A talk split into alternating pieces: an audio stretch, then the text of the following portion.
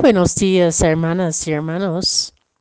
Hoy celebramos miércoles de ceniza, el comienzo del tiempo de la cuaresma.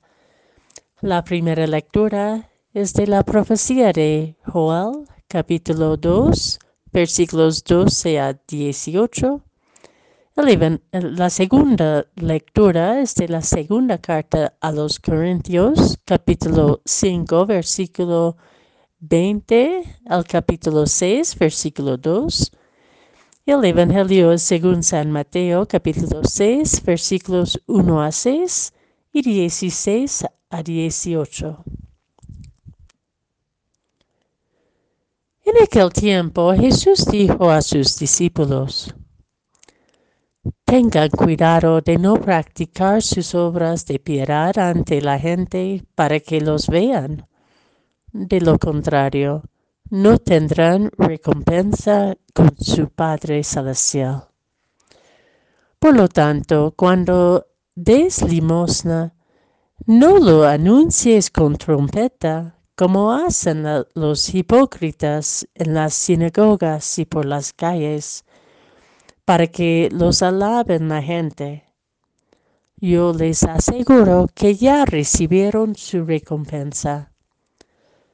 Tú, en cambio, cuando des limosna, que no sepa tu mano izquierda lo que hace la derecha, para que tu limosna quede en secreto, y tu Padre que ve lo secreto te recompensará.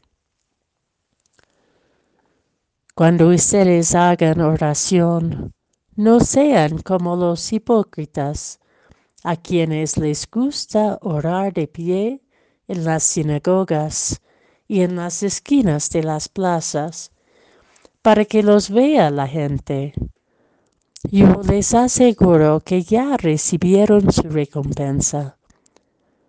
Tú, en cambio, cuando vayas a orar, entra en tu cuarto, cierra la puerta y ora ante tu Padre que está allí, en lo secreto y tu Padre que ve lo secreto te recompensará.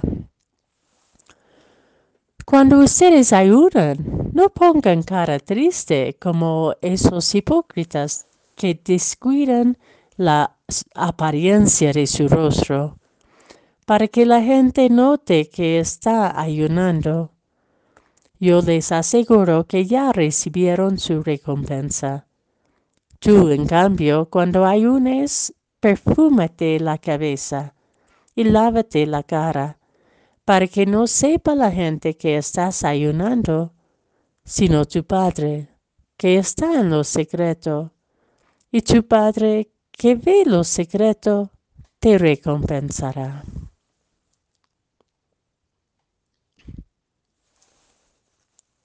Ahora es el tiempo favorable dice San Pablo en la segunda lectura.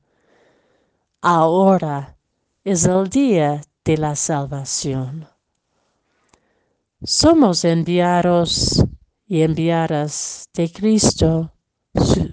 somos sus embajadores para, por nuestros propios procesos de acoger su gracia de la reconciliación, Seamos también buena noticia de reconciliación en nuestra pobre, dividida y herida humanidad.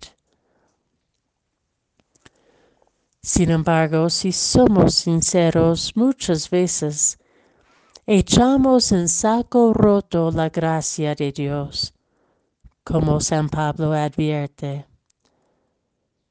La gracia es abundante, gratuito, nunca merecido.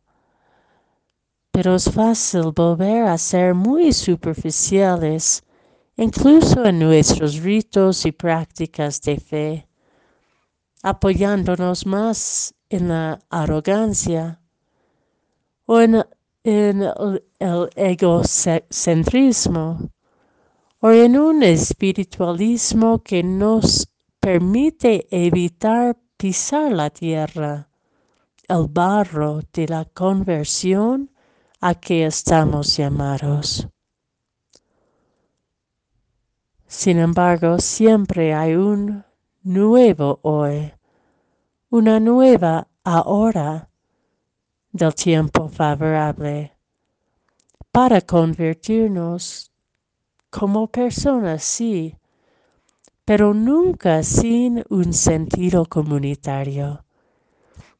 Como insiste la primera lectura de Joel, convoquen a la asamblea o reúnan a la gente, a los ancianos, jóvenes, bebés, porque Dios es compasivo y misericordia, eh, misericordioso, rico en amor, cuyo propio corazón rescaro acoge nuestro corazón rescaro. El Evangelio en este comienzo de Cuaresma reorienta nuestra relación con Dios y con los demás.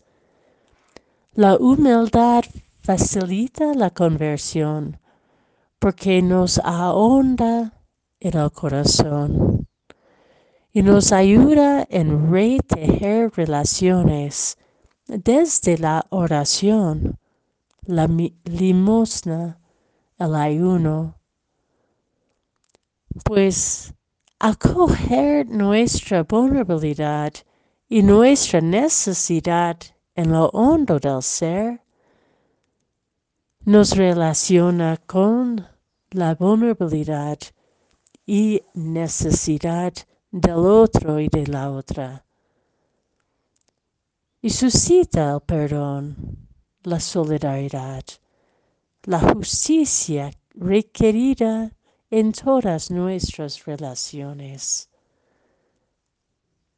En el mundo de hoy, en todo nivel de relaciones,